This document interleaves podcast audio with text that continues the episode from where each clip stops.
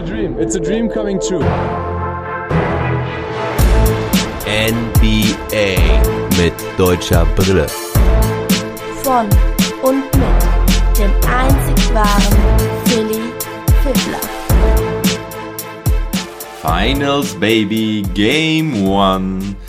Hallo und guten Tag, meine lieben Basketballfreunde. Hier zum Reaction Pod zu Game One. Ich habe ja gesagt, ich mache jetzt zu den Finals im Prinzip nach jedem Spiel ein Pod und werde da über das Spiel berichten, was in der vergangenen Nacht stattgefunden hat. Ja, Game One, Warriors, Celtics in den Büchern. Ich werde es jetzt immer so ein bisschen so machen, dass wir das Ergebnis nicht direkt vorwegnehmen. Ich werde versuchen, einen kleinen Spannungsbogen aufzubauen und euch so ein bisschen durch das Spiel zu führen für diejenigen, die vielleicht das Ergebnis noch nicht kennen. Also auch da für die nächsten Spiele. Wird nicht immer ganz einfach sein, weil ich auch hier und da Gäste habe. Heute mache ich das mal alleine. Ich habe mir das Real Life heute Morgen ganz entspannt, ungespoilert reingezogen, habe mir den Schlaf in der Nacht gegönnt und mich heute Morgen auf die Couch begeben zum Frühstück bei Baguette mit gutem Fleischsalat Dazu einen schönen Multivitaminsaft, um gut in den Tag zu starten. Ja, und deswegen, wie gesagt, heute mal alleine. Zu Game 2 habe ich mir den Age eingeladen, der wieder mal nochmal in den Pod kommt für diese Saison. Wir hatten uns ja eigentlich schon zweimal verabschiedet für diese Saison, aber da Spiel 2 halt zum Feiertag in den Pfingstmontag geht, können wir das zusammen gucken und werden dann danach auch, auch einen kurzen Reaction-Pod aufnehmen. Also auch da dann nochmal der Hinweis, es wird kein Long Monday geben auf Twitch am Montag, sondern ein Pod in der Früh, Montagmorgen, könnt ihr euch dann gönnen. So, kommen wir also zu Game 1. Es gab zu Beginn keine großen Überraschungen. Die Starting Fives waren wie erwartet. Die Celtics mit Marcus Smart, Jalen Brown, Jason Tatum, Al Horford und Robert Williams, alle fit, alle am Start bei den Warriors, Curry, Thompson, Wiggins, Green und Looney in der Starting Five. Auch das wie erwartet. Auch Gary Payton wäre im Prinzip verfügbar gewesen, spielte aber nicht das vorweg. War der Einzige, der nicht spielte. Wahrscheinlich wollte Steve Kerr ihn noch ein bisschen schonen. Otto Porter Jr. und Andre Iguodala waren allerdings am Start. Die spielten auch beide. Also zu meiner Überraschung, dass auch Iguodala spielen durfte. Und es ging los mit einem Feuerwerk von Steph Curry. Wow, was war das für ein erstes Viertel?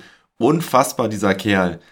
Ich hatte mir notiert, drei Dreier schon bereits nach sechs Minuten, aber musste das dann ganz, musste das dann korrigieren zu sechs Dreiern im ersten Viertel. 18 Punkte in Viertel 1. Das sind die meisten seit Michael Jordan 1993.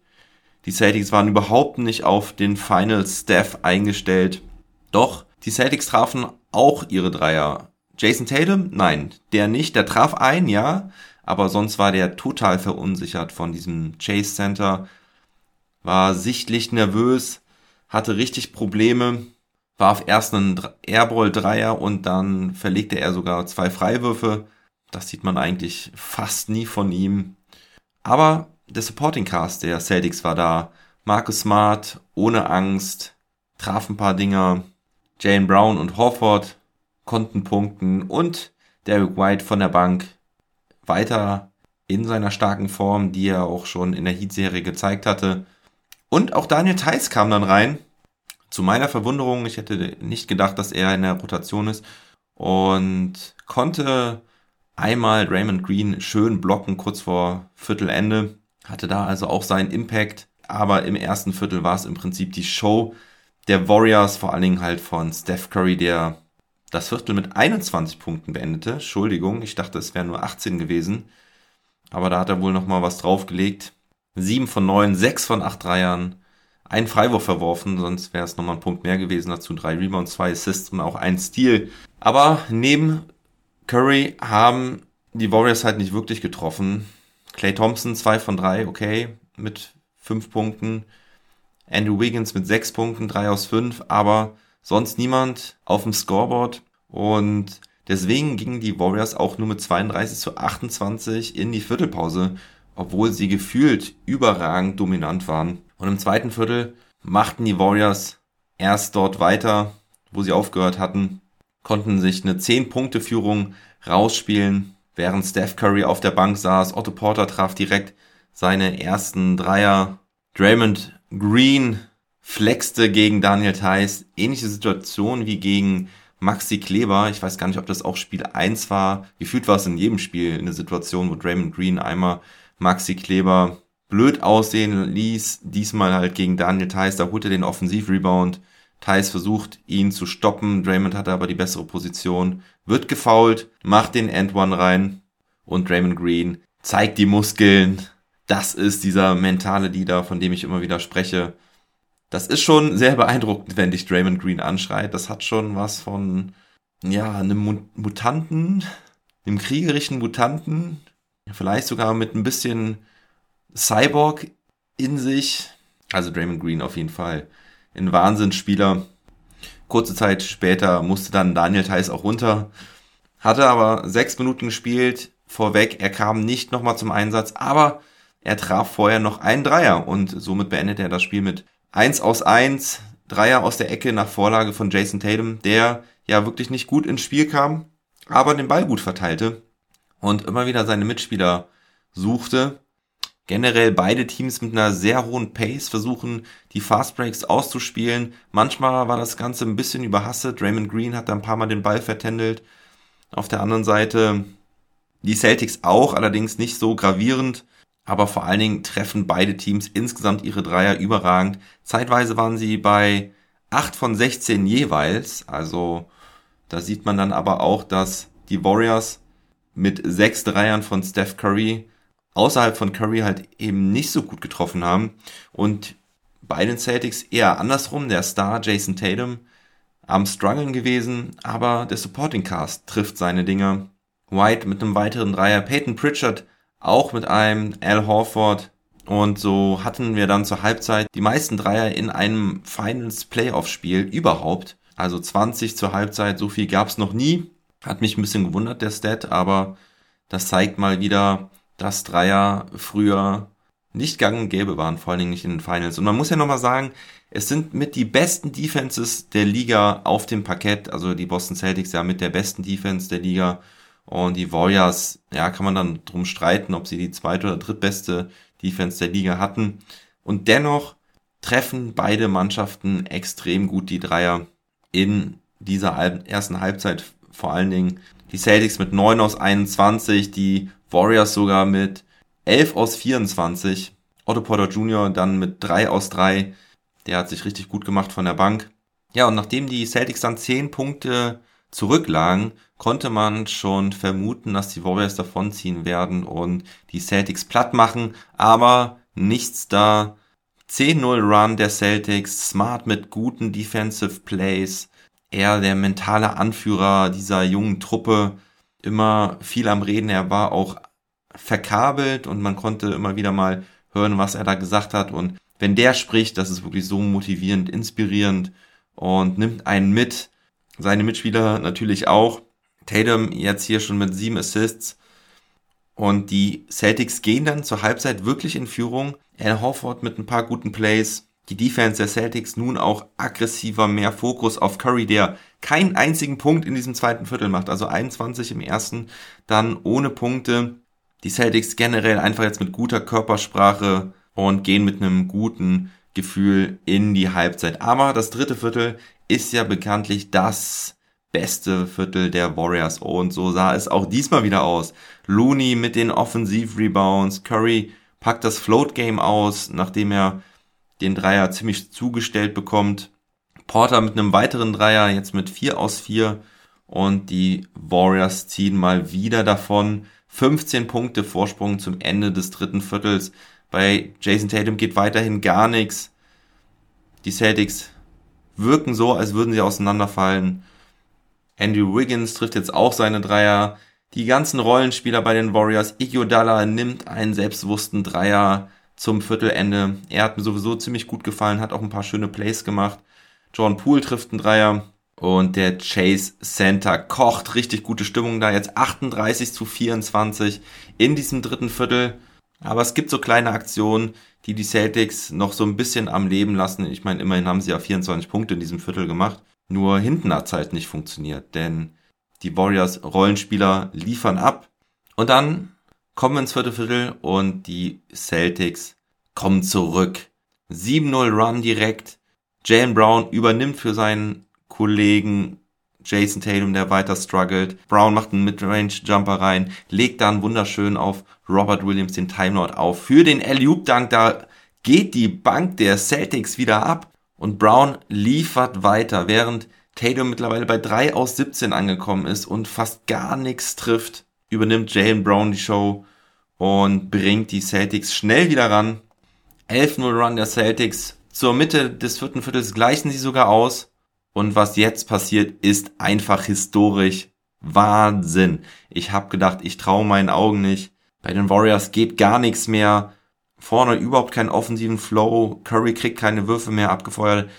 Sinnbildlich dafür war eine Szene, wie Curry im dritten Viertel noch Robert Williams Drop Defense bestraft. Also Steph Curry kriegt den Pick, hat dann ein bisschen Platz hinter der Dreierlinie. Robert Williams bleibt zurück, bleibt zu weit zurück. Es ist nicht viel Platz, den Curry da hat, aber es ist genug für Steph Curry und er nagelt den Dreier rein. Und dann im vierten Viertel, ähnliche Situation, Curry versucht es wieder auszuspielen. Robert Williams hat draus gelernt und blockt das Ding weg.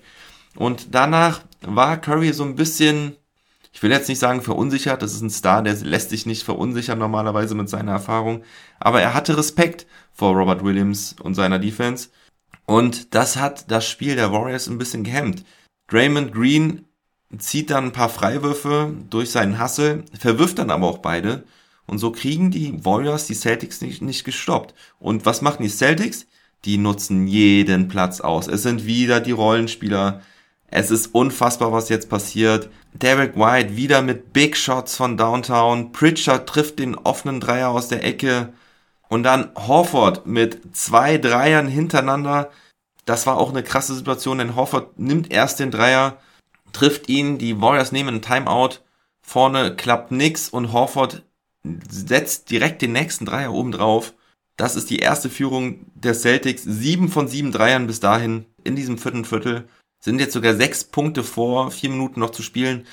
Und der nächste Rollenspieler, wenn man ihn denn so nennen darf, Marcus Smart, haut ebenfalls zwei Dreier rein und die Warriors kriegen das Comeback nicht mehr hin. Die Celtics gewinnen Spiel 1 mit 120 zu 108. Was für ein viertes Viertel. 40 zu 16. 24 Punkte Differenz in einem Viertel. Mehr hat es noch nie gegeben. Es wurde eingeblendet, dass es das schon mal gegeben hat. Ich weiß nicht wann, aber auf jeden Fall hat es noch nie ein 25 Punkte Differenz Viertel in der gesamten Geschichte der NBA Playoffs gegeben. Korrigiere, Finals. Und so ein Viertel legen die Celtics gegen die Warriors hin, die natürlich mein Favorit waren. Ich habe es oft genug gesagt. Und ich muss auch sagen, an der Stelle, es hat sich ja schon so ein bisschen angedeutet, ich bin wirklich ausgeglichen, was meine, was mein Fansein angeht in dieser Serie. Ich habe ja immer gesagt, die Celtics sind mein zweitlieblingsteam, aber ich habe gemerkt in den letzten Tagen, dass diese Ansicht so ein bisschen struggelt. Ich liebe einfach diese Splash Brothers. Draymond Green mit Abstrichen. Finde nicht immer gut, was der macht und sagt, aber ich liebe einfach diese Warriors Mentality und ich bin, weiß Gott, kein Erfolgsfan, aber ich muss auch sagen, ich gönn's diesen Warriors so hart nach Clay Thompson schwierigen Jahren und ich liebe einfach Steph Curry, wie er spielt. Und ich bin mir echt nicht sicher, für wen ich bin. Eher geht mein Herz zu diesen Warriors, weil die einfach schon so, so eine gestandene Truppe sind. Und da merke ich wieder, dass ich halt Die Hard Mavs-Fan bin, weil da würde mir das niemals passieren.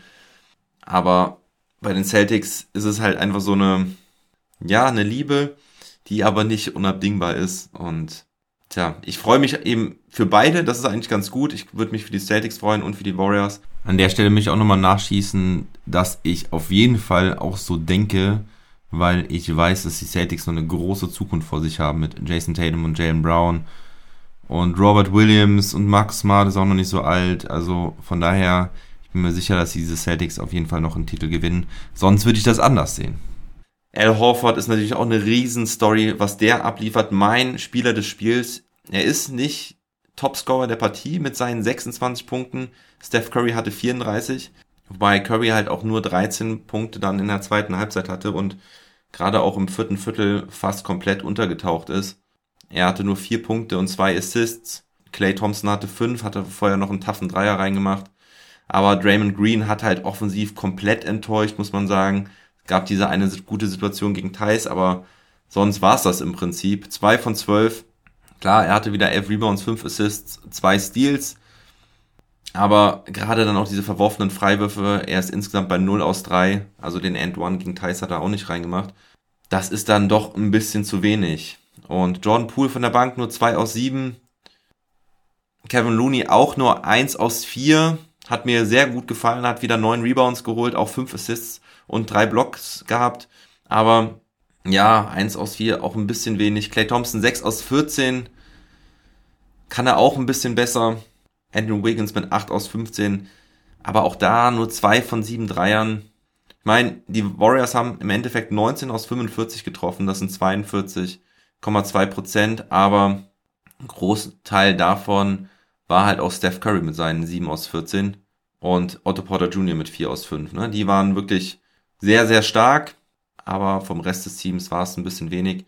Und vor allen Dingen haben sie halt die Celtics nicht konsequent genug gedeckt im vierten Viertel. Also da waren ein paar offene Dreier dabei. Aber man muss auch einfach die Celtics loben an der Stelle. Die haben einfach wahnsinnig gut getroffen. Das ist historisch gewesen. Sowas habe ich noch nie gesehen. Die waren komplett außer Rand und Band. Und gucken wir da jetzt nochmal auf die Stats insgesamt. Also Jason Tatum mit 3 aus 17, 12 Punkte, aber 13 Assists. So ein schlechtes Spiel wird er bestimmt nicht nochmal haben. Wie gesagt, er war sehr nervös. Al Horford, super Leistung, 26 Punkte, trifft 6 von 8 Dreiern, 9 von 12 insgesamt. Die 6 Dreier sind Career High in Playoffs und Regular Season. So viel hatte er noch nie. Und das macht er in seinem ersten Finals Game, was ebenfalls ein Rekord ist, denn es hat noch nie ein Debütant der NBA Finals geschafft, 6 Dreier zu treffen. Wow, was für eine Leistung von Al Horford. Ist der Typ geil. Nach 15 oder 16 Saisons in der NBA, das erste Mal in den Finals. Er ist der, erst, er ist der Spieler mit den meisten Playoff-Spielen ohne Finals-Teilnahme. Also, nein, ich muss es korrigieren. Er ist der erste Spieler, er ist der Spieler mit den meisten Playoff-Spielen, der dann die Finals erreicht. Also niemand hat so viel Playoffs gespielt, um dann endlich doch noch in die Finals zu kommen. Der Typ weiß, wofür er spielt, der weiß, wofür er kämpft, der will seinen Traum wahr machen und er war ja in den Conference Finals schon mega stark. Eigentlich schon die ganzen Playoffs ist es mein Man. Richtig geil. Der Typ hat sich auf jeden Fall verdient. Robert Williams, auch mit einer starken Leistung, hat in Anführungsstrichen nur 24 Minuten gespielt. Die drei Tage Pause schien ihm gut zu tun. Acht Punkte, sechs Rebounds und vor allen Dingen ein Stil und vier Blocks. Das war richtig stark. Traf alle seine vier Wurfversuche. Dazu dieser Alley-Oop-Dunk im vierten Viertel, der wirklich ein Gamechanger war, der die Celtics richtig aufgeweckt hat. Ähm, Jalen Brown hat übernommen, 10 aus 23 getroffen, auch von der Dreierlinie Probleme gehabt, aber in den entscheidenden Momenten da gewesen. Im vierten Viertel hat er 10 Punkte gemacht und die halt in diesem wichtigen Run die Celtics nochmal ranzubringen. Danach haben die Mitspieler gescored, wie Smart, Horford, White. White ja auch mit zwei Dreiern im vierten Viertel. White insgesamt wieder mit einer starken Leistung, 21 Punkte, 3 Assists. Marcus Smart mit 18 Punkten, 5 Rebounds, 4 Assists, 2 Steals. Ja, und dann noch Peyton Pritchard mit 8 Punkten von der Bank. 3 aus 4 getroffen, dazu 6 Rebounds und 2 Assists. So, was habe ich noch vergessen? Ach, insgesamt gab es dann auf beiden Seiten 40 Dreier. Bereits 37 waren Rekord in den Finals. Und wie gesagt, das nochmal gegen die besten Defenses der Liga. Wow, what a game. Celtics, wie von mir erwartet, klauen ein Heimspiel in Golden State. Ich erwarte eine starke Antwort von Golden State in Spiel 2, aber das wird nicht einfach, weil die Celtics jetzt wirklich im Groove sind und Jason Tatum noch nicht sein bestes Spiel abgeliefert hat. Da geht noch deutlich mehr. Da werden sie sich wirklich was einfallen lassen müssen, aber vor allen Dingen offensiv die Warriors. Ich glaube, der defensive Einbruch im vierten Viertel, der kam so ein bisschen aus dem fehlenden Selbstbewusstsein aus der Offense. Und da müssen sie das Mindset halt umswitchen. Du musst dir in der Defense das Selbstbewusstsein holen.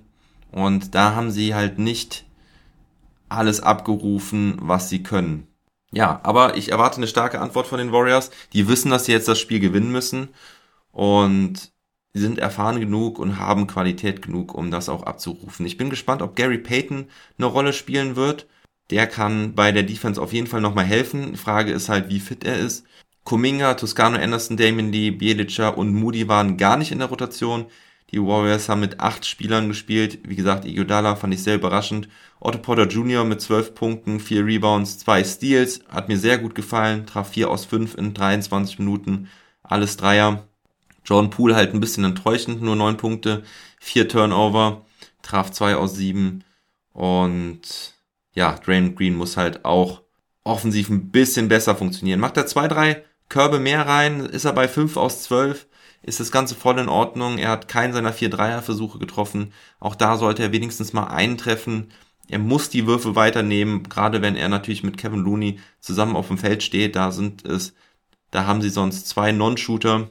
Das Ding ist aber auch, dass die Warriors halt nicht wirklich einen Rebound-Vorteil haben durch Kevin Looney, weil die Celtics halt selber gut rebounden. Das Rebounding-Duell 39 zu 39 ausgeglichen. Ich weiß nicht, ob Kevin Looney ihn da vielleicht ein bisschen zu viel wegnimmt. Ich meine, der Typ ist genial und geil und hat die Warriors ein Stück mit in die Finals gebracht. Aber vielleicht ist das auch eine kleine Schwäche für die Warriors, wenn sie halt dann mit Green und Looney auftreten, im Prinzip nur drei Shooter auf dem Feld haben. Vielleicht muss es da einer mehr sein. Jordan Poole oder Otto Porter Jr. oder halt eben auch Iguodala, der gezeigt hat, dass er Würfe treffen kann, wäre da vielleicht die bessere Option, also dass, dass Looney vielleicht ein paar Minuten weniger bekommt. Ich meine, er hat 25 Minuten gespielt, aber vielleicht kann man die ein bisschen mehr aufteilen auf Draymond und Looney. Insgesamt die Minuten auf den großen Positionen. Klar werden sie dann ein paar Rebounds weniger holen, aber vielleicht hilft es der Offensive. Und wie gesagt, ähm, das soll nicht gegen Kevin Looney gehen, den ich absolut liebe. Ja, liebe Leute, es ist nur ein Spiel. Das ist jetzt auch bei den Celtics wichtig, das zu kapieren. Es ist ein Schritt gewesen. Wenn sie natürlich ein zweites Spiel jetzt in Golden State gewinnen würden, wäre das ein Riesenschritt, ein Riesenschritt. Dann könnten sie sich zu Hause sogar eine Niederlage leisten.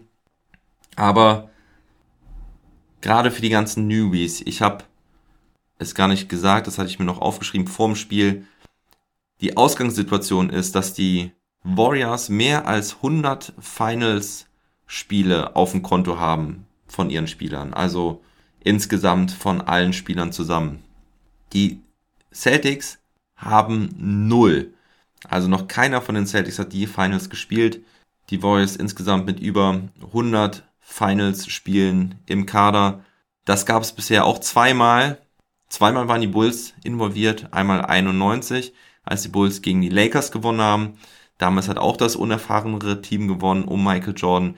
97 waren es wieder die Bulls, damals mit sehr viel Erfahrung gegen die unerfahrenen Jazz. Auch damals haben die Bulls dann gewonnen, aber sie hatten halt auch The Goat, Michael Jordan. Also Erfahrung ist nicht alles, das weiß ich auch, auch wenn es für mich in dieser Serie der entscheidende Faktor für die Warriors ist. Und deswegen bin ich umso gespannter, wie die Warriors in Spiel 2 reagieren und antworten, ob sie den Split schaffen, so wie von mir vermutet.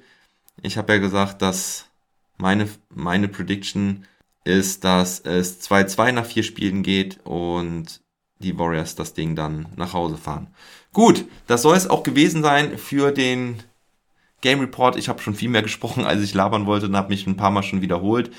Whatever, ich hoffe, euch freut die Reaction dieser Game One Report und wenn ihr Celtics-Fans seid, genießt den Moment und Sonntag auf Montag, Pfingstsonntag auf Pfingstmontag um 2 Uhr ist Spiel 2. Schaut's euch an über The Zone oder den League Pass.